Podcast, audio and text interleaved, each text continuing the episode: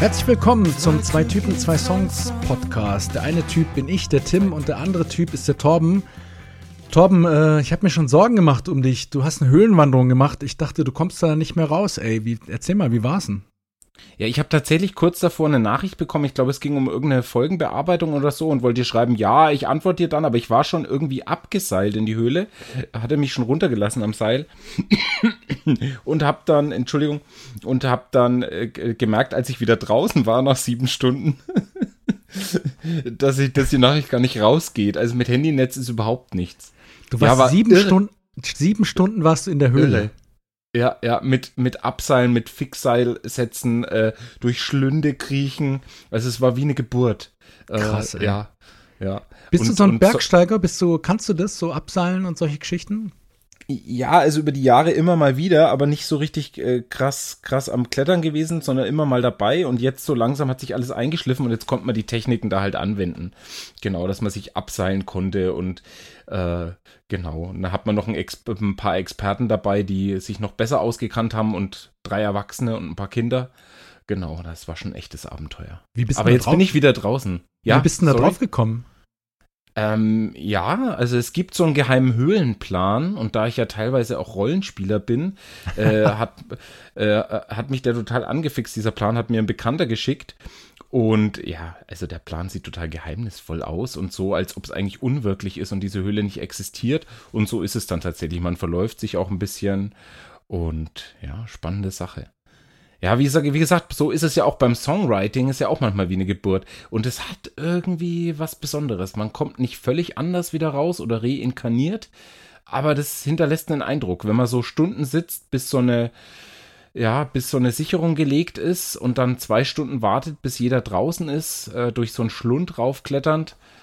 Ja, das ist schon so eine Lektion in Demut ein bisschen. Wow, Dungeons and Dragons, nicht schlecht. Ähm, wir haben heute wieder zwei Songs mitgebracht, ne? wie immer. Einen bringst ja du immer mit, einen bringe ich immer mit. Und zwar haben wir heute von Travis Kissing the Wind.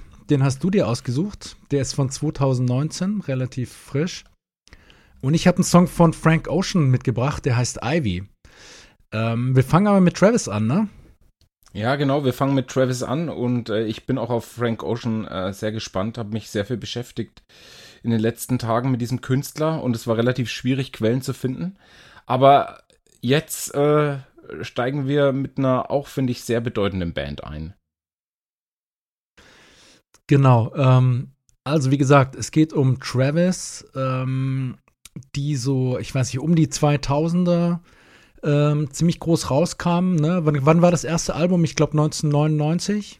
Genau, da erschien The Man Who. Ähm, The Man Who, genau, war ein ziemlich äh, kommerzieller Erfolg.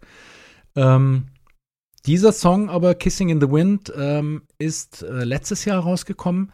Ist der eigentlich auf irgendeinem Album drauf? Nee, oder? Den haben sie einfach so als Nee. Single veröffentlicht. Album kommt, glaube ich, noch jetzt im Herbst, ne? Genau, im Oktober soll jetzt das Album rauskommen. Ähm, es war Wahnsinn. Im, im, in der Vorberichterstattung haben wir uns schon die, die Gossip News hin und her geschickt. Und du, eine Geschichte aktuell von Fran Healy, dem Frontmann, die will ich jetzt noch äh, an dich loswerden. Ich habe dir davor noch eine andere Geschichte erzählt, über die wir Ja. vielleicht auch noch erzählen können.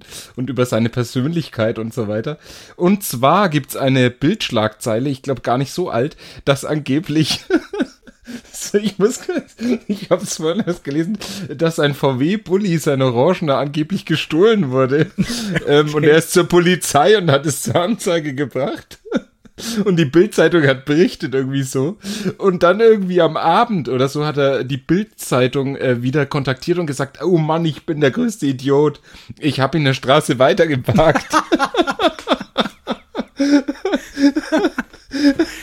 Und dann ist sozusagen der, der Wagen wieder aufgetaucht. Also, und das zieht sich anscheinend so ein bisschen so durch seine ich weiß nicht, ob er noch in Berlin wohnt, wahrscheinlich. Oder er hat, glaube ich, auch so ein Retreat. Da kommen wir vielleicht, können wir später noch droppen. Mhm. Ähm, das ist auch eine schöne Geschichte. ähm, genau. Also Ich glaube, er wohnt so jetzt in L ich glaube, er wohnt in LA jetzt. Ja, okay. Da erzählen wir okay. nachher noch die Geschichte vom Nachbarn. Hey, da lag ich ja echt auch auf dem Boden. Ich habe so viel gelacht.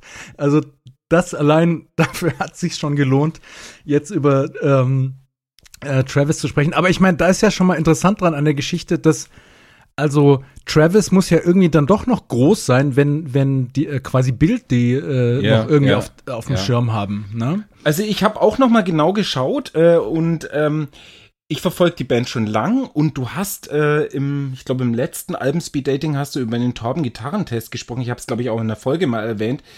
Bei Travis ist für mich das, was mich immer gehalten hat bei der Band. Auf jeder Platte sind zwei, drei Songs, die kannst du am Lagerfeuer spielen, die kannst du nachspielen, die kannst du picken. Und ich glaube, Travis hat sogar mal gesagt äh, in einem Interview, er mag gar nicht diese Open Tunings, also wo du jetzt oben die E-Seite auf D stimmst und so weiter, gibt's ja so Specials für die, für die Gitarren-Nerds. Das mag er gar nicht, er verschiebt lieber seinen Kapotaster. Ne? Haben wir auch schon mal drüber gesprochen, dass vielleicht Liam Gallagher mal einen Kapotaster anwenden könnte, um seine Stimme in die richtige Lage zu bringen. Er macht das, ähm, Fran Healy von Travis. Und das ist wirklich, kauft euch, liebe Gitarrenspieler, äh, das Songbook von Travis, ähm, ein reicher Schatz von super nachspielbaren Songs, ähm, ganz wunderbar. Und dieser Song ist die aktuellste Adaption, die ich gerne zu Hause spiele. Ein ganz toller Song, startet mit einem wunderbaren Picking, das man nachgucken kann in der Tabulatur. Und ja, ähm, ein typischer Fran Healy-Song, der mir sehr gut gefällt. Ja, dann beschreib doch mal den Song. Also für jemanden, der ihn jetzt noch nicht gehört hat. Und äh, große Herausforderung gleich. Beschreib ihn mal so, dass er nicht auch auf jeden anderen Travis-Song zutreffen könnte. Ja, Weil die haben ja schon einen ziemlich äh, homogenen Sound insgesamt. Also Genau, genau. was ist denn Also, an dem Sound besonders und wieso hast du den auch äh, ausgewählt? Was bedeutet er vielleicht für dich? Also ich finde, dass der äh, Song nicht so verdichtet ist äh, wie alle anderen Songs. Wenn man jetzt die zweite Platte nimmt, die ja so am stärksten dann durch die Decke gegangen ist. Ähm, genau, The Band with No Name, glaube ich. Äh, dann ist der Song auch, hat ein bisschen Pausen, hat äh, einen schönen leisen Picking-Einsatz, ähm, die Stimme schön weit vorne von Fran Healy, also er trägt es absolut. Es gibt ja dieses tolle äh, VH1 Storytellers ähm, Hit Me Baby One More Time Version von ihm, wo er einfach Akustik mit seinem Bassisten singt, also das kann er alles, das bringt er. Angeblich gibt sogar, bis bevor ich zum Song komme, es, es gibt nicht genug Geschichten zu Liam Gallagher wieder. Angeblich äh, ist er an Liam Gallagher auf dem Festivalgelände vorbeigegangen. Ich hoffe, ich erzähle die Geschichte richtig. Und der hat gesagt, hm, komm mal her.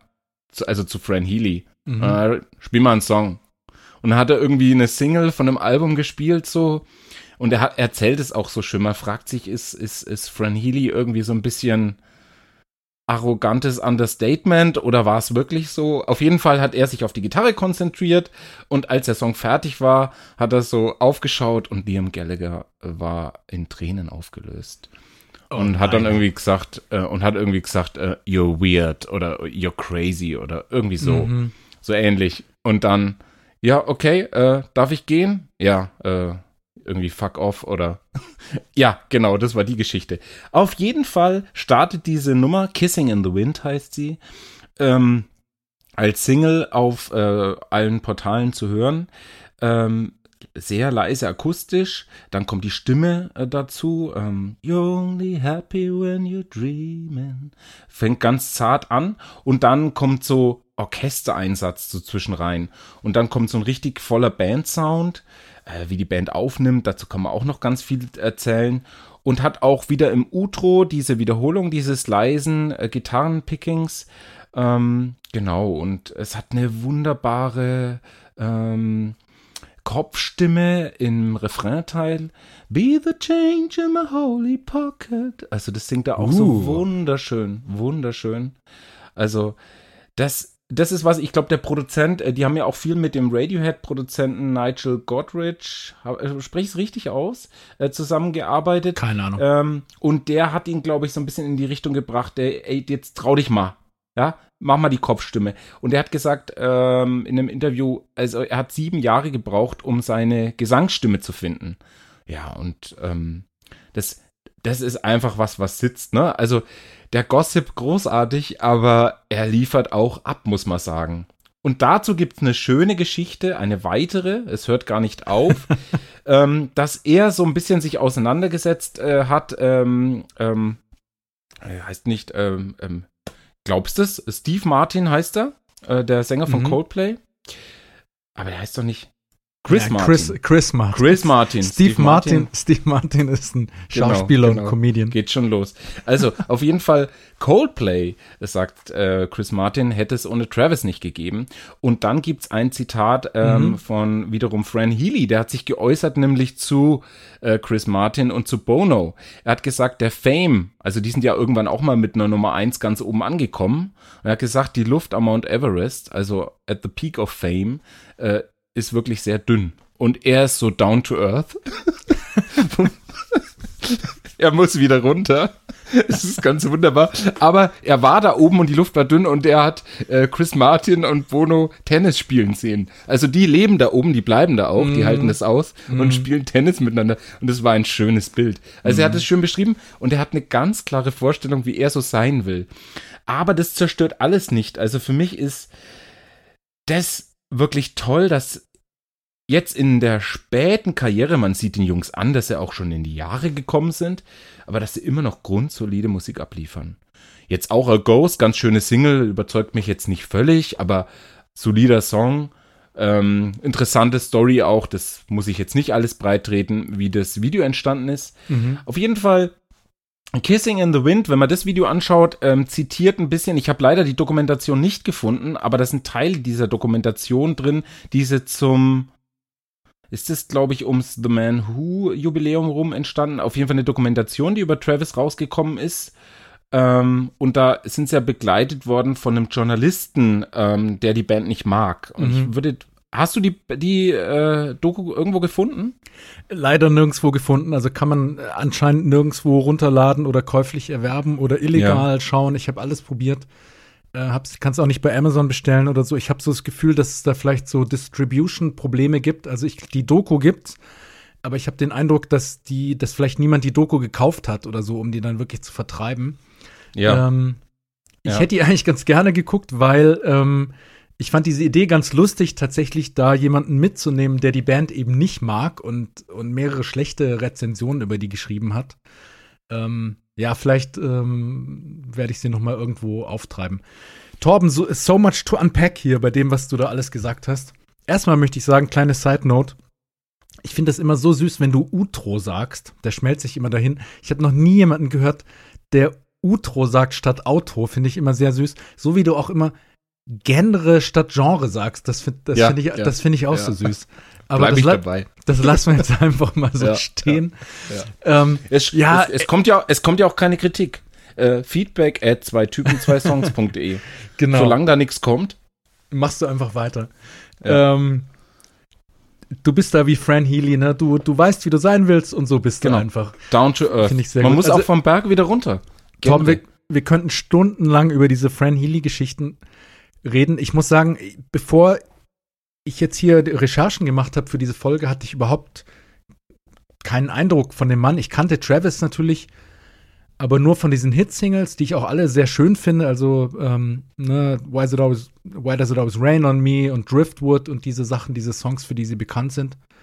Ich war aber nie so ein Travis-Hörer oder habe die nie so genau verfolgt. Ich muss sagen, je mehr ich von dem Mann gesehen habe, desto unsympathischer ist er mir geworden. Ähm, der kommt mir vor, ich habe es dir schon irgendwie auf WhatsApp geschrieben, der kommt mir vor wie so ein Yoga-Lehrer, der immer so ganz ausgeglichen und präsent ist, aber wenn du mal so ein bisschen stichelst, dann brodelt da nur so an Ressentiments drunter. Und ich glaube eben auch diese Attitüde, was du vorher erzählt hast, hier mit, mit den hier ähm, Bono und, und wer war's noch? Äh, Noel Gallagher oder Ja, Chris Martin und, Ach, Chris und Martin, haben genau. Tennis gespielt auf hier dem Mount so, Everest. hier die, äh, die Popstar Yetis quasi auf dem Mount Everest, dass er das ja irgendwie gar nicht so will und so, ne? Also ist meiner Meinung nach alles Bullshit. Ich finde, wenn der Mann redet, da trieft's nur so vor Neid. Also er ätzte zum Beispiel auch gegen Radiohead gerne mal und so weiter. Und du merkst irgendwie, der Mann ist in seinem Kopf noch viel größer, als er eigentlich wirklich ist in, in, in der Welt. Und ich, das, ich finde, das kommt so durch alle Poren durch bei ihm, obwohl er eben immer genau das Gegenteil sagt. Ne? Er gibt sich irgendwie so bescheiden und ja, wie auch immer. Aber wir haben schon, ich habe habe ich dir auch schon geschrieben, man muss ja den Künstler auch mal vom Werk trennen. Und hier geht's ja, ist ja leider kein Gossip-Podcast. Können wir vielleicht auch mal einen starten. Hier soll es ja tatsächlich eher um den Song gehen. Du hast schon vieles angesprochen. Na, es gibt so ein ziemlich durchgehendes Streicherarrangement. Es gibt auch immer mal wieder so ein Ha-Chor irgendwie, der, der reinkommt. Also es ist mal wieder Zuckerpop Torben hat mal wieder voll zugeschlagen, würde ich sagen, mit dieser Songauswahl. Ähm, warst du denn schon immer ein Travis-Hörer seit den frühen Alben? Und vor allem würde mich interessieren, hast du die auch seitdem weiter verfolgt? Es gab ja tatsächlich Ja. noch einige Alben dazwischen, die ich jetzt zum Beispiel äh, überhaupt nicht gehört hatte. Ging mir so ein bisschen wie bei den Strokes äh, in der letzten Folge, wo ich aber jetzt eben auch mal dann reingehört habe. Ähm, wie war das bei dir? Hast du dann immer gleich äh, die Alben gehört, wenn die rauskamen und so? Ja, also es gab so eine Lücke, irgendwie Ode to J. Smith, habe ich nicht gehört. Dann ist wieder dies auch, habe ich gesehen, sehr gut platziert gewesen, dann das Album Where You Stand 2013 und Everything at Once habe ich dann wieder gar nicht so gehört, aber ich habe auf jeden Fall die alten Alben und dann auch die Invisible Band, The Man Who, ist für mich also eine riesen Jugenderinnerung einfach. Da hängen ganz viel Erinnerungen dran, da kann man fast gar nicht drüber reden. Ähm, ist einfach wirklich eine, eine ganz, also die, die Platte durchgängiger Wahnsinn. Ähm, er hat irgendwie gesagt, deswegen ist parallel zum 20-jährigen The Man Who Jubiläum ist ähm, das Glastonbury-Konzert von 1999 erschienen und er hat kurz erzählt, äh, an welchem Punkt er festgestellt hat, dass sie jetzt äh, es geschafft haben. Und zwar war es so, dass sie das Glastonbury-Konzert vor, ich glaube, 70.000 Leuten gemacht haben. Also absoluter Irrsinn, wenn so eine Band dann so was erlebt. Und sie sind wohl von der Bühne, waren einfach durch, fertig. Er ist nach Hause, hat sich vor die Glotze gehängt. Also die sind komplett sofort abgereist so. Und äh, plötzlich kommt sein, äh, sein äh, ja, sp spricht jeder über dieses Konzert. Also die, die Presse, die BBC hat darüber berichtet und er hat das erste Mal seinen Namen eben im, im Fernsehen gehört. Das war so der, der Durchbruch dahinter. Ist auch interessant, wie sie so von den Songentstehungen dann erzählt haben. Ja, und dann haben sie halt, halt immer auch auf 12 Memories 2003 und dann mein Lieblingssong ist auf der Platte The Boy with No Name, äh, Closer 2007. Closer, closer.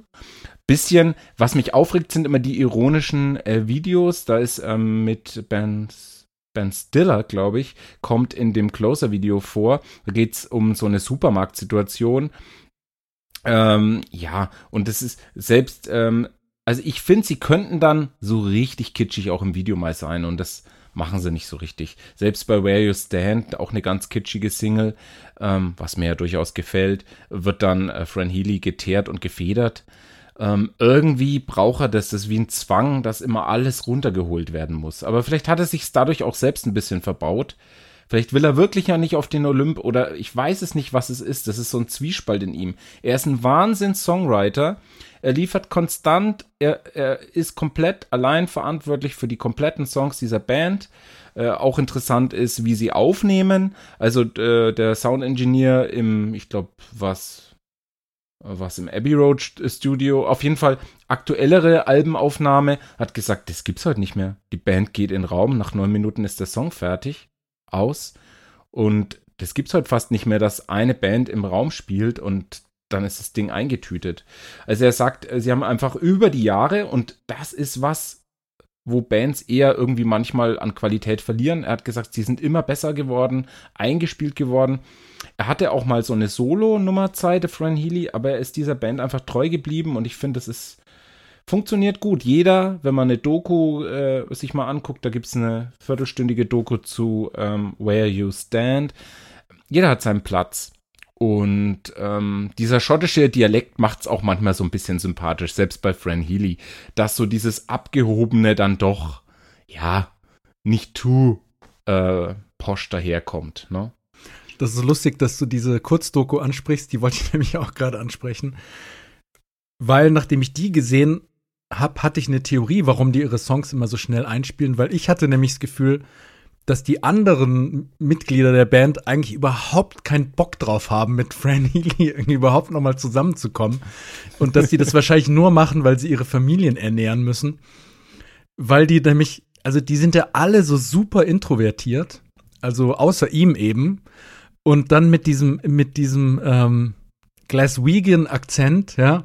Und dann, fra dann erzählen sie mir so, ja, you know, we all have families now and you know, it's very nice to have a family and to be at home. And mein, mein, also ganz, mein Akzent ist ganz schlecht jetzt.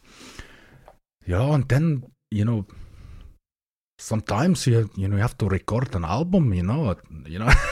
und, und ich denke nur so, oh, der Ja. will einfach überhaupt nicht da sein.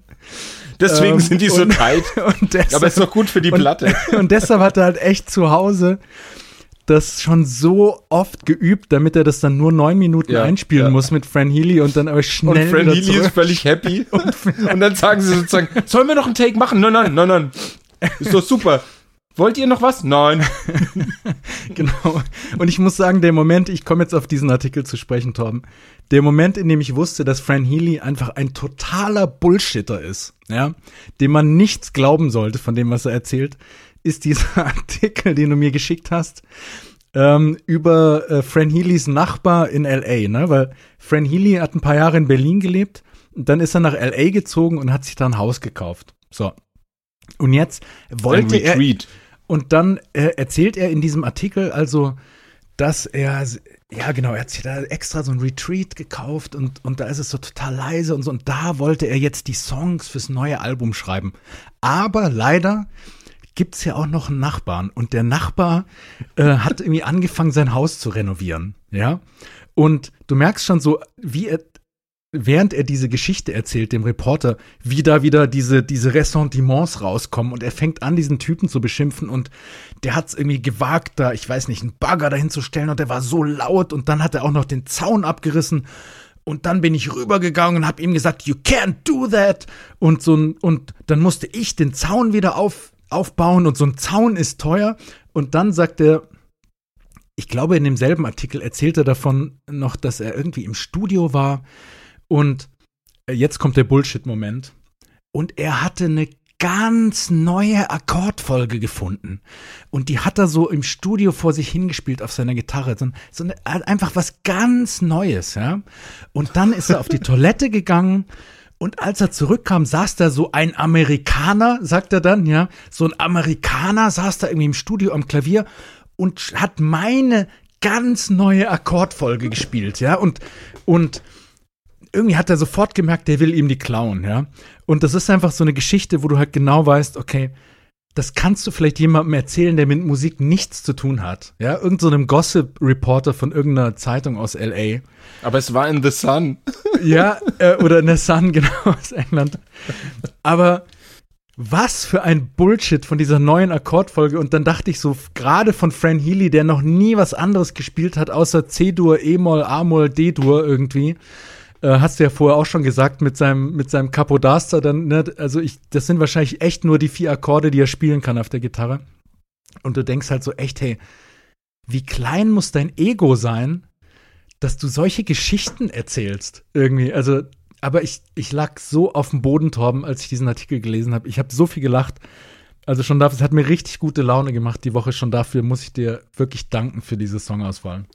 Also ich wundere mich äh, gerade bei dem großen Repertoire an Hits für mich, äh, die in allen Alben so versammelt sind. Also es ist ein riesen Repertoire, ein riesen Backkatalog, den sie inzwischen angesammelt haben, auch konstant Alben abgeliefert, nie so richtig ein Loch gehabt. In der in der Lücke hat er vielleicht mal ein Soloalbum gemacht, dass einem das nicht reicht fürs Ego. Ne? Bei Glenn Campbell hat man so ein bisschen das Gefühl, der weiß, er kann's. Ähm, und dann, obwohl er ein Star ist, habe ich ja, man kennt die Leute nie persönlich, ne? Aber habe ich das Gefühl, Glenn das Campbell, doch eigentlich auch ein bisschen. Glenn Campbell, siehe Folge 4. Möchte ich nur kurz sagen? Ja. Ja, genau, Ja, aber- Lieblingsfolge. Genau, und ich möchte aber schon auch sagen, er ist ein großer Songwriter. Das stelle ich gar nicht in Abrede. Also er hat, er hat ein super Gespür für Melodien und wie gesagt, auch diese großen Hits, die sie hatten, das sind wirklich zu Recht große Hits, finde ich. Das sind, das sind so Evergreen Pop-Songs mit Melodien, die bleiben werden. Das auf jeden Fall. Trotzdem scheiden sich ja an Travis so ein bisschen die Geister, weil sie halt, also auch mir zum Beispiel, dann doch insgesamt zu kitschig sind und zu brav und da ist irgendwie zu wenig Edge drin, finde ich. Ähm, ich habe jetzt tatsächlich noch mal in dieses 12 Memories Album reingehört, was ich noch gar nicht kannte, Mhm. weil ich irgendwo gelesen hatte, dass das sozusagen das Album ist, wo sie so am ehesten noch ein bisschen von dieser Ja. straighten Linie weggegangen sind. Ja, das war Und die Antwort auf den 11. 11. September ein bisschen, Genau. ne? So, und ich muss sagen, ähm, Einfluss. das Album hat mir tatsächlich äh, ziemlich gut gefallen. Ich finde, da sind ein paar Ja. richtig schöne Stücke drauf. Und da habe ich dann aber eben auch gemerkt, ja, ich wünschte, das würden sie öfter machen. Also, dass sie nicht da immer nur äh, bei ihren Leisten bleiben, sondern mal ein bisschen äh, eine neue Farbe reinbringen, einen neuen Sound. Ähm, Ja. Das machen sie Ja, halt aber- nicht. Ne? Sie sind da Aber wirklich das so ist so ein grundsolide, Zwiespalt mit der so ist es Entwicklung. Halt. Das Ja. ist so ein Zwiespalt mit der Entwicklung. Bei Travis weiß ich wirklich, was ich krieg. Und wenn die jetzt dann irgendwie Hip-Hop machen, dann ist halt aus bei mir. Dann kommt die Scheidung. Hm. Aber ja, klar, klar.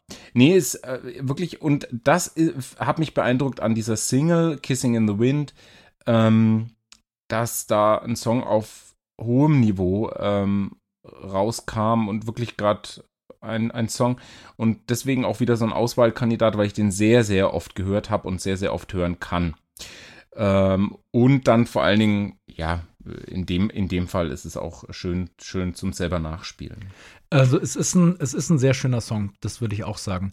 Ähm, was mich ein bisschen irritiert an dem Song, es gibt so zwei Stellen, wo ich das Gefühl habe, dass der Song ausgefadet wird und dann passiert es aber nicht.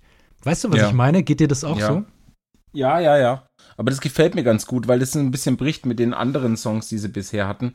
Ähm, ja, letztlich die Instrumentierung ändern sie ja nie. Äh, ich glaube, sie haben jetzt auf dem neuen Album eine Sängerin gefragt, dass die mitsingt. Das ist mal so richtig fast ein Quantensprung für Travis. Ich glaube, da lässt Fran Healy ungern jemanden an sich vorbei. Ähm, genau, also der, der klingt ein bisschen weniger kompakt als manch andere Nummern, aber im Vergleich zu einem Frank Ocean Song, ja, bei weitem nicht so variantenreich. Wir sind noch nicht bei der Überleitung, Torben. Ähm, da, nee, das, da, ich glaube, du hast mich falsch verstanden mit diesem Fade-Out, weil das sind diese Stellen, wo es so ruhiger wird im Song. Ne, das finde ich auch gut. Aber es klingt tatsächlich für mich so, als würde jemand den Regler runterziehen und den Gesang leiser machen. Obwohl er an nee, der dann weiß ich Stelle, nicht, was du meinst. obwohl er ja. an der Stelle eigentlich präsenter sein sollte, finde ich. Ähm, Ja, ja. aber gut, und dann geht es vielleicht nur mir so. Äh, wie findest du das Video zu dem Song? Also irgendwie, die haben sich ja einfach halt ins Wohnzimmer gestellt. Ja, Ähm, aber das ist das, was die Band ist. Der Bassist Mhm. sitzt so nickend da und macht die Nummer. Man sieht ihnen auch das Alter an. Sie haben schon in den ersten, ich glaube, zweite äh, Rolling Stone Artikel war dann schon, waren sie komplett in weiß gekleidet, so dieses Understatement. Ach ja, es zieht sich ein bisschen durch. Eigentlich bräuchten wir gar keine Bandfotografien und so, ne? Immer so dieses Verneinen. Aber gut, es gab es bei Pearl Jam auch eine Phase lang, ne? Ähm, ja, ja. Also es ist so ein Mix aus diesen Rückblicken, wo sie in den Abbey Road Studios waren. Da wird eben auch, kommt ein Cut äh, in den Song. ist ganz interessant, wo es sagt, und hier ist Obla di, Obla da aufgenommen worden, sagt Fran Healy. und mitten in dem Song Es geht Also, mir so auf es den ist- Sack. Also so viel, die Videos nerven mich eigentlich hauptsächlich. Und trotzdem liebe ich diese Band. Und Fran Healy nervt auch unglaublich. Also ich weiß gar nicht, ich glaube, wir haben alle Geschichten raus. Äh, es ist unglaublich, aber trotzdem, äh, ja, nach wie vor. Also die, die werden es nicht schaffen, dass ich da untreu werde. Ähm, wirklich eine wunderbare Band. Die Videos sind meistens immer so ironisch durch den Kakao gezogen. Das letzte Video hat er mit seinem Sohn zusammen gemacht. Das hat er auch so überbetont in Corona-Quarantäne produziert. Ja, naja. Äh, wahnsinnig aufwendig gezeichnet. Ähm, in dem Fall ist es mal ein atmosphärisches Video. Oh, apropos Video, noch eine Geschichte, warum er mir so unsympathisch wurde. Und zwar habe ich auf YouTube auch einen Clip gesehen, wo er eben über diese Doku spricht, die er, wo er selbst Regie geführt hat, tatsächlich. Also bei der, bei der Doku über die eigene Band, ja.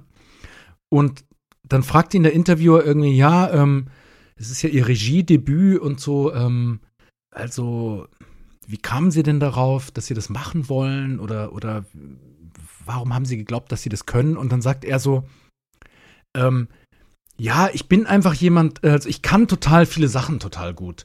Und sagte, Sie müssen dann nur mal meine Frau fragen, also, ähm, ich führe zu Hause auch Regie irgendwie. Also wenn es irgendwie darum geht, eine Entscheidung zu treffen, dann ich habe immer die beste Idee. Und da können Sie auch meinen Sohn fragen. so, du denkst echt nur so, oh, es sind, es sind so viele Fremdschämen-Momente mit dem Typen. Ähm, aber gut, was soll's. Ähm, der Song ist schön. Der ist auf jeden Fall ein schöner Song und der ist in unserer Playlist. Und äh, hört ihn euch an, denn in unserer Spotify-Playlist könnt ihr natürlich immer die Songs ähm, mithören. Ne? Ob ihr sie vor der Folge hört oder nach der Folge oder zwischendrin. Das ist ganz euch überlassen. Heißt auch So- zwei Typen, zwei Songs. Genau. So, Torben, wir hatten jetzt gedacht, zum Schluss machen wir mal äh, was Neues, nämlich eine kleine äh, Speed-Runde noch. Ähm, wir hatten ja in den ersten Podcasts ähm, immer so Kategorien, nach denen wir die Songs äh, durchgesprochen haben. Das haben wir jetzt über Bord geworfen, aber wir haben gedacht, wir bringen die mal kurz zurück für so eine kleine Speed-Runde. Also drei Fragen und drei kurze Antworten von dir, Torben, okay? Ja. Erste Frage: Wer gewinnt den Song? Äh, die Kopfstimme von Fran Healy. Äh, Be the hand in my holy pocket. Wer sollte diesen Song covern? Äh, ich würde ihn gerne covern. Nein, ich spiele ihn unheimlich gern. Genau. Deswegen Ah. nehme ich mal mich heute her. Am Lagerfeuer. Genau, am Lagerfeuer können wir das äh, ähm, probieren. Oder auf der Hütte. Und was ist so ein unscheinbares Detail, was einem vielleicht beim ersten Hören nicht auffällt in dem Song, was du aber spannend findest? Unscheinbares Detail sind für mich die Picking-Akkorde, ähm, die sehr einfach strukturiert sind. Also wenn man die, sich die Tabulatur anschaut, werden immer nur zwei, drei Finger gehalten und ähm, ist eine sehr, sehr schöne Idee. Also irgendwie offene Saiten, die schwingen. Ähm, ja, sehr simpel. Also ich glaube, das ist das, was er gut kann, mit wenig Akkorden, offenen Saiten, Kapotaster-Einsatz, genau die richtige Lage zu finden, da hat er einfach genau das Gefühl dafür. Gut, dann lass uns zu Frank Ocean kommen, oder? Oder hast du noch was zu Travis zu sagen? Es, wir könnten da eine komplette Folge draus machen, aber jetzt reicht's auch. Also ich glaube, äh, Fran Healy, da findet ihr noch mannigfach Stories. Äh, zieht euch die. Und ähm, nein, wir gehen jetzt weiter zu Frank Ocean, einen großartigen Künstler ebenfalls. Und ein Aufstrebender in dem Fall. Auf jeden Fall. Und der Song heißt Ivy, ähm, ist von dem Album Blonde von 2016.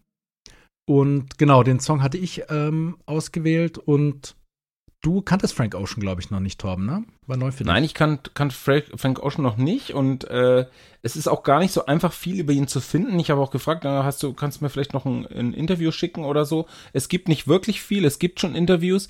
Das Witzige ist wieder, wo dieser schottische Dialekt Fran Healy fast schon wieder so ein bisschen sympathisch macht, ähm, habe ich dann als allererstes, weil du gesagt hast, es gibt nichts, habe ich die, die, äh, das Grammy-Kurzinterview mit ihm gesehen, äh, wo er äh, gefragt wird, äh, what are you wearing? Äh, ja, hier, äh, Gucci oder irgendwie so. Oder Ich Mhm. glaube, Gucci hat er getragen. Und das war dann gleich, äh, super. Aber ich habe mich natürlich daran erinnert, dass das immer so ist, dass die immer gefragt werden, was sie verdammt nochmal tragen. Und äh, ich habe dann gleich gesagt, oh, Grammy. Ähm, für sein Album Orange äh, oder so ähnlich, Orange Mhm. Issues oder ich weiß nicht genau. Auf jeden Fall hat er äh, fürs äh, Debütalbum gleich einen Grammy bekommen. Und dann bin ich immer tiefer reingerutscht und der Künstler beeindruckt mich sehr. Jetzt wollte ich fragen, ähm, wir können vielleicht gleich noch was zur Historie von ihm erzählen oder wie er Künstler geworden ist oder auch wie so die Albenhistorie war, aber warum hast du ausgerechnet Ivy ausgewählt und vielleicht kannst du kurz kompakt was zu dem Song sagen? Genau, ähm, Channel Orange heißt das erste Album. Tatsächlich wollte ich gerade noch nachreichen. Channel Orange, ja. Genau, warum habe ich es ausgewählt? Also, ich finde Frank Ocean wahnsinnig spannend. Ich habe beide Alben, also Channel Orange von 2012 und Blonde von 2016, ziemlich oft gehört. Finde die beise, beide super. Ähm, er ist jemand, den man nicht so einfach in eine Schublade stecken kann und das ist auch Programm bei ihm, kommen wir vielleicht nachher noch drauf. Ähm, und das finde ich ziemlich faszinierend. Ähm, ja, es, und er ist jemand, der, also es, es wird immer so ein bisschen verkauft als RB. Also RB ist sowieso so ein, ein blödes Label, also wo, wo man sich nicht so richtig was darunter vorstellen kann. Es gibt auch eine ganz interessante Geschichte dazu. Übrigens, ich lese gerade so ein Buch über irgendwie so äh, Race und Popmusik in, in, in den USA. Also, ähm, und da geht es auch so ein bisschen drum, ne? Also es gab früher, war das einfach so quasi im, im äh, in den USA, es gab halt die Pop-Charts, da waren halt die ganze, da war die ganze weiße Musik drin und dann gab es die RB-Charts, ja, und da war einfach die ganze schwarze Musik drin. So, da, daher kommt eigentlich dieser blöde Begriff. Und der wird jetzt immer noch über alles Mögliche drüber gestülpt. Ähm, ja, und er kommt eigentlich aus so einer Richtung, wo ich erstmal gedacht habe, so, das ist nichts für mich, sage ich mal. Ne? Also, er hat ja lange als Songwriter gearbeitet, hat Songs geschrieben für Justin Bieber und Beyoncé und, und weiß nicht, wen noch, ganz viele Leute. Und ähm, ja, er ist aber einfach so idiosynkratisch und macht so, so sehr sein eigenes Ding, ähm, dass ich es total spannend finde und ähm, wie gesagt, ist nicht, nicht leicht zu beschreiben. Also ihm werden so alle möglichen Labels aufgedrückt. Also manchmal ist die Rede von Elektro-Funk-Einflüssen, von Pop, Soul, Jazz-Funk. Man merkt schon immer, wenn diese Bindestrich-Geschichten auftauchen, dann merkt man, dass die Ja. Leute nicht so ein richtig, richtiges Label dafür haben. Also Psychedelic Music steckt irgendwie drin. Ich habe schon gelesen Avantgarde R&B, Avantgarde Soul. Aber Ähm, das ist schon wieder so eine, so eine Schublade. Ich finde nämlich, dass er komplett rauskriecht aus diesen Schubladen. Genau, genau. Und dass Er er, sich seiner Farbe völlig entledigt, die ihm die Schublade gibt, dass dann zu Soul noch ein, ein, ein, ja, ein Genre dazugepackt wird. Äh, oder zu RB, ne, da einfach was äh, dazugepackt wird. Äh, Obwohl es gar nicht passt. Weil für mich ist der Song, äh, wenn wir zu Ivy kommen, hat fast auch was Kammermusikalisches. Es ist ja wirklich es ist eine richtig toll produzierte Platte. Es passiert richtig viel, es ist Wahnsinn und der kommt richtig down to earth äh, teilweise her. Dann gibt's plötzlich nach hinten raus diesen schreienden äh, äh, Part oder, oder Ja. kreischenden Part oder leicht stimmverzerrten Part. Sehr spannend. Genau. Also was ich, für um ein deine Frage nochmal, Ja, sorry, ja. um die Frage nochmal zu beantworten. Ich hatte jetzt wieder so weit ausgeholt, warum ich den Song ausgewählt habe. Ähm, also, das ist ein Song, der mir wahnsinnig im Ohr steckt. Also, ich finde, es ein totaler Ohrwurm und immer wenn ich den höre, dann geistert der mir noch tagelang im Kopf rum. Ja. Ähm, und ich finde total faszinierend an dem Song, dass der Wie Efeu. dass der eigentlich ähm, von der Melodie her könnte das ein totaler Hitsong sein. Also man könnte da total leicht so ein, ein Beat drunter legen und noch ein paar Instrumente dazu und du hättest einen super catchy Popsong. Aber ich finde faszinierend, dass er genau das nicht macht, sondern es ist total minimalistisch. Du hast nur so eine, du hast drei Komponenten, ne? Du hast den Gesang, du hast so eine abgedämpfte Pizzicato-Gitarre, sage ich jetzt mal. Sagt man bei Mhm. Gitarre eigentlich Mhm. nicht, aber das so, das ist Mhm. es. Und dann hast du so eine so eine irrlichternde Gitarre mit so einem Flanger-Effekt, die so ziemlich schräg irgendwie mit so schrägen Akkorden irgendwie so einfach durch den Raum geistert, sage ich mal. Und es klingt total so und ich glaube, das war tatsächlich auch so passiert, als hätte jemand einen kompletten Song aufgenommen mit, mit vielen Instrumentalspuren und hätte die dann einfach alle stumm gestellt. Ne? Ähm, Ja. macht, macht man ja manchmal so beim Mixen, ah, lass mal nur die Gitarre und den Gesang anhören. Und hätte dann plötzlich gemerkt, Ja. ups, das reicht total, das ist irgendwie total cool so, wir brauchen das ganze andere Zeug tatsächlich Ja, nicht. ja. Und so klingt dieser Song. Und diese Kombination zwischen dem minimalistischen, schrägen, aber mit einem mega Pop-Appeal drin und dann im Text sowas Erzählerisches. Also er versteht sich sehr, selbst auch sehr als Storyteller, f- sogar mehr noch als Musiker, versteht er sich als jemand, der Geschichten erzählen will. Und äh, Pharrell hat mal über ihn gesagt, ähm, jeder Song von Frank Ocean ist wie ein Film. Du musst nur die Augen zumachen und dann siehst du den Film vor deinem Auge. Und, und ich finde, dieser Song hat auch so einen Effekt. Und ich, also ich fand jetzt das so frappierend, das habe ich mir nämlich auch gedacht, dass du gesagt hast, es könnte eigentlich ein Hit sein. Er war ja Hitlieferant für Justin Bieber Mhm. ähm, und auch Kane West und Beyoncé haben sich, glaube ich, auch was schreiben lassen von ihm. John und er Legend, ist ja- Alicia Ja. Keys, ja, äh, James Und er Blake. ist ja- ja. Er ist ja das, die, äh, so eine richtige ja, äh, Tellerwäscher-Story. Äh, er hatte ja 15 Jobs zwischendrin. Er ist ja aus New Orleans zur Zeit von Katrina geflohen. Sein Studio ist komplett im Arsch gewesen. Und alle Aufnahmen, glaube ich, auch so ziemlich ähm, wie bei Son Little äh, weg. und ist dann mit 1100 Dollar oder so nach LA und äh, war dann ziemlich schnell, wollte da seine Musik produzieren, war dann schn ziemlich schnell abgebrannt und vielleicht war das auch ein Grund, warum er dann äh, ich meine, er rutscht mir auch nicht einfach rein, aber aufgrund seines Talentes äh, einfach da die Songs geliefert hat. Und vielleicht sind das jetzt einfach Sachen, ja, wo er sagt, ja, kannst du haben und die gibt er jetzt nicht mehr her. Und interessant finde ich auch, er war ja beim Label dann gesigned über diesen Produzenten Tricky irgendwie und wollte von dem Label weg und hat dann tatsächlich dieses 2016er Album Blonde äh, Independent, glaube ich, gedroppt irgendwie. Also unter Mhm. eigener Flagge. Mhm. Und das finde ich genau bei diesem Song so toll, Mhm. dass Ja. er eben niemanden im Nacken hatte, der gesagt hat, du mit deinem Standing kannst so eine Nummer nicht auf die Platte machen. Also ich glaube, das würden viele Erfolgsproduzenten sagen. Und das finde ich spannend. Das ist nicht glatt gebügelt. Und dass er dann gerade dieses Kreischen, das hätte ihm jeder rausgeschnitten. Und das hat mich beim ersten Mal hören auch genervt. Und jetzt ist es einfach genial. Da gibt es ja, Ja. diese Stelle, ist es seine Mutter? Nimm keine Drogen. Do not take drugs.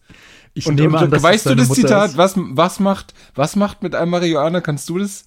Ich, ich weiß nicht, die Mutter sagt es so schön, was Marihuana mit den Leuten macht und sie wiederholt es zweimal. Eine Sprachnachricht an ihren Sohn, glaube ich. Äh, ist, ist total schön. Also, du musst dazu sagen, das ist nicht in diesem Song, sondern das ist ein anderer Track. Auf dem Album. Auf, auf dem Album. Ja, ja. Ähm, ja, ja, do not take drugs. Ja, sie redet so, ähm, ja, einfach darüber, na, das macht dich irgendwie faul und, ähm, und dann ist dir alles egal und so weiter. Und ähm, also bitte Marihuana nur nehmen, wenn es ein Arzt verschrieben hat. ähm, und äh, ironischerweise geht's in seinen Songs. Be Yourself heißt der Track, ja. ja. Be yourself, genau. Ja, Ja. genau. Und, und das ist eigentlich die Message. Gar nicht so sehr das mit den Drogen, sondern dieses, hab einfach den Mut, du selbst zu sein. Und das ist wirklich sehr schön, dass das auch auf der Platte ist, weil du merkst, das ist genau, was er ist, ja, was er Ja. sein will, dieses Ja. er selbst sein.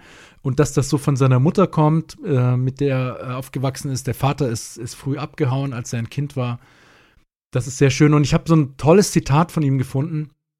Ähm, das kommt aus einem Interview mit GQ von 2012, äh, wo sie ihn nach seiner Sexualität fragen. Ja, weil er hatte irgendwie auf Tumblr so ein, hatte er sich quasi geoutet. Ähm, also als gay wird dann immer geschrieben, aber das, das Wort hat er gar nicht benutzt. Er hat dort nur geschrieben, dass er sich mal unsterblich in einen Mann verliebt hat und dass viele seiner Songs, die, die über diese ähm, gescheiterte Liebe handeln, eben sich um diesen Mann drehen. Und in dem Interview fragt ihn der Interviewer dann, ähm, also do you identify as bisexual? Ja. Und dann wird er ziemlich brüsk und sagt, you can move on to the next question. I'll respectfully say that life is dynamic and comes along with dynamic experiences and the same sentiment that I have towards the same sentiment I have towards genres of music. Ja, also das Leben ist fluide, es ist dynamisch. Ähm, ich will nicht so ein Label haben, was du mir hier aufdrückst. Nicht für meine Sexualität und auch nicht für meine Musik. Ja, und dann sagt er diesen tollen Satz: I'm giving you what I feel like you can feel. The other shit you can't feel. You can't feel a box. You can't feel a label. Ja, don't get caught up in that shit. Also, und das fand ich so, das fand ich so einen eindrücklichen Satz. Ja, also du, du ja. kannst, du kannst ein Label nicht fühlen. Ja. Ja. ich finde, der Satz ist so wahr, der ist so richtig. Und wir haben ja hier auch immer das Problem, wenn wir über Musik reden, na, man wirft immer diese, diese Genrebegriffe um sich, aber das beschreibt ja nie das, was du wirklich fühlst, wenn du einen Song hörst. Und das finde ich so toll von ihm, weil ich habe wirklich das Gefühl, dass in, in, in seinem ganzen Werk, dass er macht einfach sein ganz eigenes Ding und das ist halt große Kunst, ja. Der lässt sich irgendwie auf nichts ein, was einfach so an ihn rangetragen wird, sondern er macht, will einfach sein eigenes Ding machen. Man sieht es auch in den wenigen Interviews, die er gibt. Äh, er ist ziemlich öffentlichkeitsscheu. Ähm, und ja, das, das, das finde ich beeindruckend. Und, und eben, wie du auch schon gesagt hast, das ist in diesem Song eben auch so. Plötzlich kommt dieses Kreischen, ja, was ich wahnsinnig finde. Das ist total, geht total unter die Haut, total verletzlich. Dann gibt es diese komische Stelle, wo die, wo die Stimme so gepitcht wird. Also mit so einem Ja. komischen Pitch-Effekt Ja. ne, ähm, wo es plötzlich drei Oktaven höher klingt. total schräg, aber irgendwie auch total äh, authentisch gleichzeitig. Ne? Und das ist halt echt, echt große Kunst. Ja. Jetzt sind wir, jetzt sind wir schon ein bisschen am, am, am Song auch dran. Äh, vielleicht könnten wir den Text mal anschauen äh, und ein bisschen über die Thematik, die der Song Ivy ähm, beschreibt. Mich erinnert es dran, es gibt diesen Roman äh, Homo Faber von Max Frisch und äh, die Oh, geliebte- Schullektüre. Genau, Schullektüre und trotzdem genial. Äh, die, die Geliebte in Amerika, äh, in, in der Wohnung von, von Homer Faber, heißt eben Ivy, ähm, wie Efeu. Ah, wusste ich gar nicht mehr, ja. Hab mich, hab mich dran erinnert. Äh, und es geht tatsächlich auch ums Thema Liebe. Mhm. Ja, also es gibt, ist irgendwie auch eine gescheiterte Liebesgeschichte. Äh, es klingt so, als hätte er Schluss gemacht mit jemandem. Und es ist I aber could auch. hate you now. Ja. Und er, ich habe so das Gefühl, er geht so durch diese ganzen gemischten Gefühle durch, die damit verbunden sind. Ne? Es Ja. ist auch da nicht eindeutig. Es ist nicht so irgendwie, ah, riesen Herzschmerz-Song, weil er sagt nämlich dann auch zwischendurch so, deep down, it feels good. Ja. Es ist wie wenn er durch so Phasen geht, finde ich. Weil dann kommt dieses Kreischen auch wie so durch Verarbeitungsphasen Mhm, von der ja. Trennung oder sowas, ja. Und du kennst es, wenn du selber mal mit jemandem Schluss gemacht hast, dieses komische Gefühl von, ah, endlich, ich fühle mich wieder frei, ich, hab, ich bin so ein, so ein Ballast ist abgeworfen und gleichzeitig das Schuldgefühl und auch die ganzen Erinnerungen, die Nostalgie an die, die, an die schönen Momente, die dann wieder mit reinkommen, das Schuldgefühl, dass du jemanden verletzt hast. All das kommt so zusammen und all das ist für mich auch in diesem Song drin. Ne? Ähm, Ja. Er sagt auch so, I could hate you now and it's quite alright, sozusagen for you to hate me now. Ähm, aber irgendwie deep down ist es doch okay und, und doch gut. Und dann erzählt er so kleine Geschichten, wie sie mit einem mit einem Mietwagen rumgefahren sind und so, na, we didn't give a fuck back then. Und es, es war irgendwie auch so eine unschuldige Zeit, wo wir noch Kids waren. Und we'll never be those kids again. Ne? Ähm, also ein ganzes Stück auch äh, Nostalgie mit drin. Ja, einfach eine, eine ja, es ist nicht unbedingt poetisch, aber es ist, ich finde halt eben auch da schön, es sind so diese Mixed Feelings. Ja, es ja, ist nicht, ja. es ist nicht so irgendwie, oh, hurra, I'm in love. Und es ist aber auch nicht, oh, ähm, irgendwie, mein Herz ist zerbrochen, mir geht's so schlecht, sondern es ist alles präsent. Diese ganzen gemischten Gefühle. Jetzt, jetzt habe ich mir noch eine Frage überlegt und die schließt eigentlich ganz gut an die Sache dann. Das fand ich ein schönes Bild, als du gesagt hast, da hat jemand äh, die Drums, äh, die, Gita die zweite Gitarre, die noch dabei war, rausgenommen und dann stand dieser Song so da und dann, ah, Moment, lassen. Ähm, Mhm. Und für mich Ja. wirkt es so ein bisschen, die lowe Instrumentierung hat fast was Kammermusikalisches. Welche Zutat äh, hast du dir so gedacht, äh, also du würdest wahrscheinlich nicht sagen, die fehlt, aber welche würdest du hinzufügen vielleicht? Ähm, um den Ja, also- Song vielleicht doch so in Richtung, ja, noch catchier zu pushen oder in welche Richtung auch immer du es pushen wür- würdest. Also ich muss zugeben, ich war echt schon fast mal so weit, ähm, diesen Song irgendwie in WAV-File umzuwandeln, in, äh, in meine Musiksoftware reinzuhauen und einen Beat runterzulegen. Also für, für mich schreit diese Melodie förmlich nach einem Beat. Also wenn der Song ein bisschen schneller wäre und dann dieses Also ein bisschen pitchen und dann noch ein Beat drunter. Ja. Ne, also das, ähm, ich finde es aber so cool, dass er das nicht gemacht hat. Ja, gleichzeitig. Weil sozusagen du, der, der Song hat so einen Flow und du hörst den Beat irgendwie mit, ohne dass er da ist. Finde find Ja. ich. Also so geht es Ja, mir ja. zumindest. Deshalb würde ich den insofern gar nicht anrühren wollen, aber man könnte das machen und ich bin ziemlich überrascht. Also ich glaube, es gibt einen Remix, äh, habe ich irgendwo auf YouTube gefunden. Das ist aber nicht besonders toll, finde ich. Und ich bin fast überrascht, dass es nicht noch viel mehr gibt. Also ich hätte gedacht, das ist so ein Song, wo die Leute sich sofort dran setzen und anfangen dran rumzubasteln. Und irgendjemand muss da daraus noch mal ein, ein tolles Remix machen. Übrigens, wo du gerade sagst, gepitcht, seine Stimme, also ich habe gerade schon erwähnt, es gibt am Schluss diesen komischen Pitch-Effekt, wo die Stimme wirklich so eine ein, zwei Oktaven hochgepitcht wird. Ja.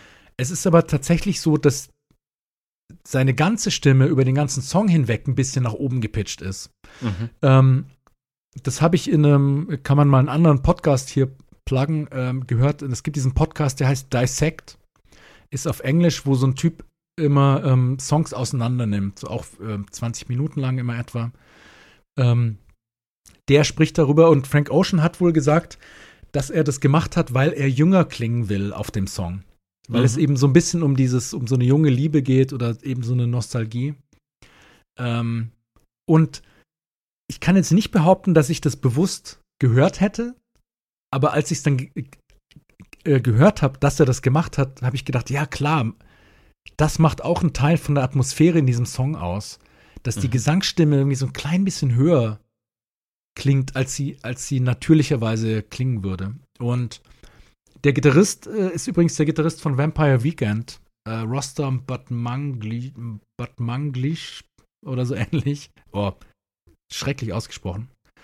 Ähm, genau, das wird auch in diesem Podcast erwähnt. Könnt ihr Also mal rein. der scheint irgendwie auch irre vernetzt zu sein, sodass der sich seine Musiker holen kann. Ich habe so eine tolle Live-Konzertsituation gesehen, da saßen alle im Kreis, die Musiker, mit Kopfhörern auf, also fast vom Publikum abgewandt. Er hatte auch so Mhm. fette Klötzen auf den, ähm, auf den Ohren.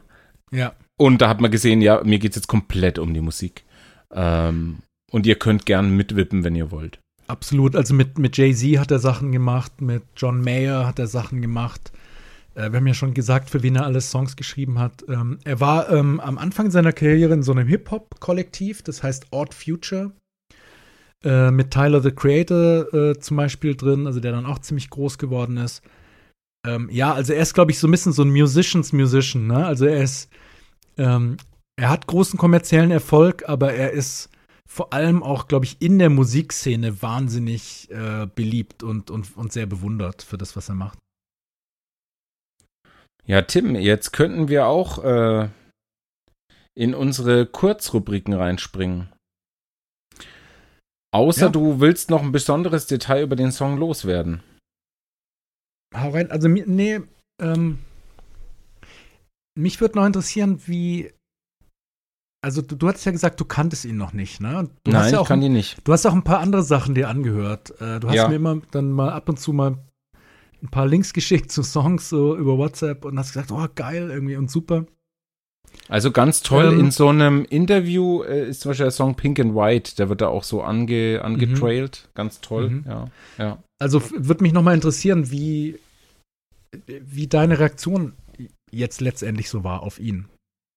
Also, ich habe das Album jetzt mehrmals gehört und mich hat vor allem die ganze Geschichte dahinter äh, beeindruckt, dass er einfach so, ja, wenn man mal den, den, dieses ganze Styler-Ding wegnimmt, was irgendwie, dem sich alle auf dem roten Teppich in Amerika einfach fügen müssen, die da zu den Grammys gehen.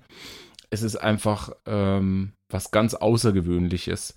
Und dass er sich einfach notorisch aller Schubladen entledigt und einfach produziert. Und er war ja sozusagen, äh, es war auch eine Erwähnung und eine Beschreibung seiner Art, Künstler zu sein, dass er nach dem ersten Album äh, komplett verschwunden war von der Bildfläche und nicht mehr auf roten Teppichen oder irgendwo war. Er hat ja nur seine Award abgeholt. Und dann nach vier Jahren das Album komplett, er hat sich rausgekauft an seinem, aus seinem Label, komplett aus, mit seiner eigenen Kohle Mhm. und war dann independent und hat dann dieses Album rausgebracht, was auch sehr eigenwillig, außergewöhnlich ist, aber halt auch wahnsinnig viel gespielt wird. Also er wird dafür belohnt, dass er so eigenwillige Musik macht. Das ist eben dann doppelt toll. Und das ist, finde ich, so bahnbrechend und wegweisend, was er tut, dass er sagt, ich erfinde hier das Rad neu mit meiner Musik und das tut er ein Stück weit und setzt Maßstäbe und ist damit erfolgreich und die müden Ohren der Pop-Hörer sind, glaube ich, da sehr neugierig. Also es hat fast manchmal auch ein bisschen was von Radiohead oder so. Ähm, in der Art und Weise, wie er an die Sachen drangeht, dieses Dekonstruierende. Äh, Fran Healy hat ja gesagt, meine Güte, hör mir auf mit Radiohead, ich kann es nicht mehr hören, ey. Nach Kid A war, war durch.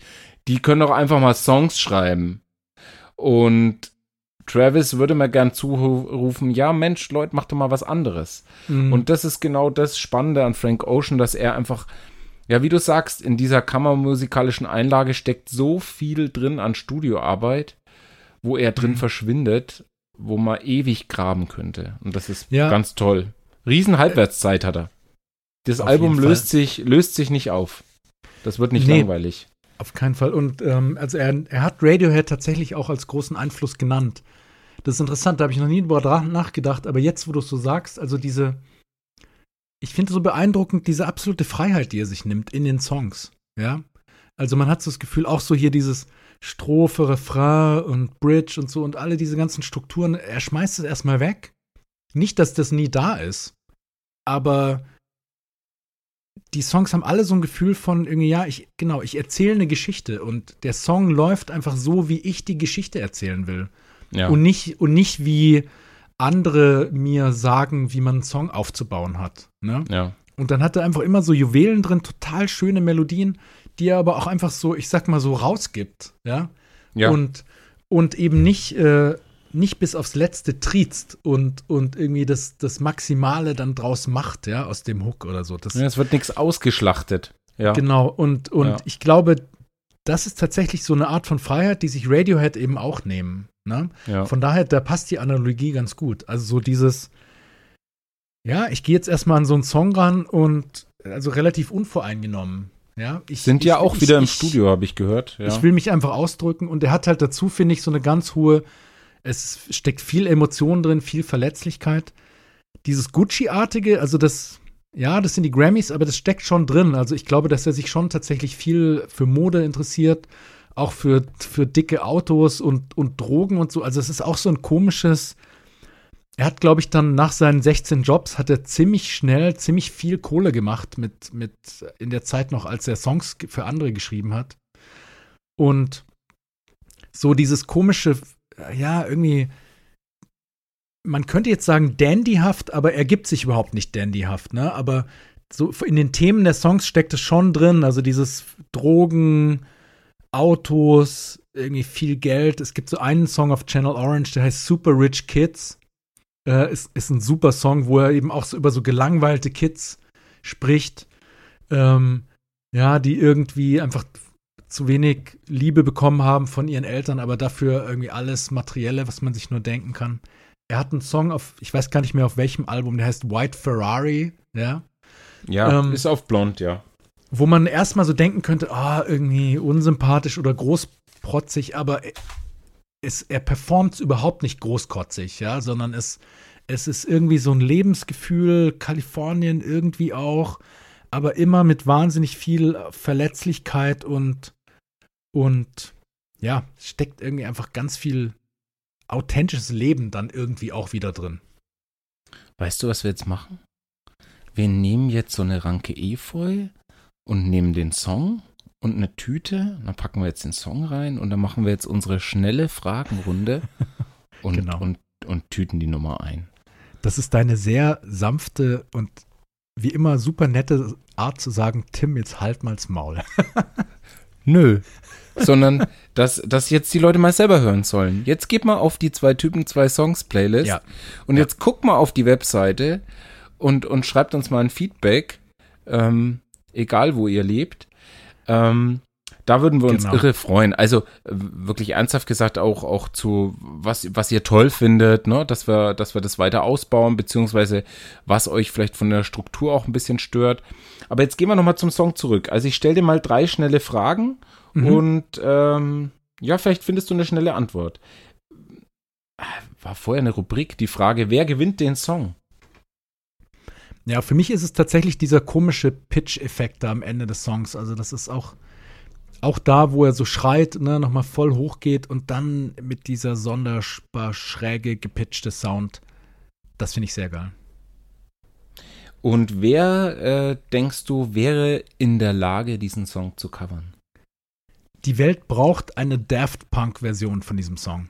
Also Oh wir ja, brauchen fürs nächste Album, der ist bestimmt schon engagiert. wir brauchen den Hit äh, Club Dance Song ähm, Remix von Ivy. Die Welt braucht's. Oh, da bin ich gespannt. Und äh, das unscheinbare Detail, du hast schon ein ähm, diverse erwähnt. Was ist das Besondere? Ähm, ich habe noch mal zwei neue. Also das eine ist, ähm, es gibt an ein paar Stellen in dem Song, also der, der Gesang ist so ziemlich präsent, gemixt die ganze Zeit. Und an so ein paar Stellen im Song, aber wenn er hochgeht in der Melodie, dann legt er so einen Reverb drauf, so einen Hall. Und dann kriegt das Ganze plötzlich so eine totale Weite und dann geht's wieder zurück. das, das ist total schön, äh, macht total viel aus, nimmt man aber nicht so wahr, wenn man nicht genau hinhört. Das zweite ist ganz am Ende des Songs hat er einfach noch so ein bisschen Krach dran gehängt. Ja. Und das, und das klingt für mich wie Das- jemand, der stimmt. von das der Utro sage ich immer. Das Utro, genau, sagt Tom. Ähm, klingt für mich wie jemand, der irgendwie von der Gitarre Seiten äh, abreißt oder so. So ein ziemlich kleiner, dünner, aber gewalttätiger Sound. Ähm, das ist irgendwie auch geil. Ja, stimmt über das, das, aber au- auch das ist irgendwie, es ist genial komponiert alles. Also, liebe Zuhörer, wir haben euch zwei, ich würde zu Ivy das fast auch sagen, zwei wunderschöne Songs ausgesucht. Ähm, und das Schöne bei Ivy ist, dass es nach hinten raus einen dann auch mal wieder in die Wirklichkeit zurückholt. Ähm, also zwei, zwei Nummern, die ihr euch wunderbar anhören könnt und dann gleich die ganze Playlist von uns in einem Wutsch durchhören. Mm, Ich hoffe, ähm, ihr hört bei Folge 11 dann auch wieder rein, ähm, wenn wir wieder mit zwei neuen Songs dabei sind. Heute haben wir unsere runde zehnte Folge geschafft und ich hoffe, dass wir noch viele weitere runde Folgen schaffen. Und ähm, von meiner Seite wünsche ich eine gute Woche bis zum nächsten Folgenstart. Ja, da haben wir noch gar nicht drüber geredet, Torben. Wir sind ja zweistellig. Äh, Ja, Glück, Glückwunsch zur zehnten Folge. ich, Ähm, ich reich dir die Hand durch, durchs Video. Genau. Äh, wir bleiben dran, wir machen weiter und freuen uns natürlich total, wenn ihr auch dabei bleibt und weiter zuhört. Bis zur nächsten Folge. Äh, Folge. Macht's gut. Ciao. Ciao. Zwei Typen, zwei Songs. Zwei.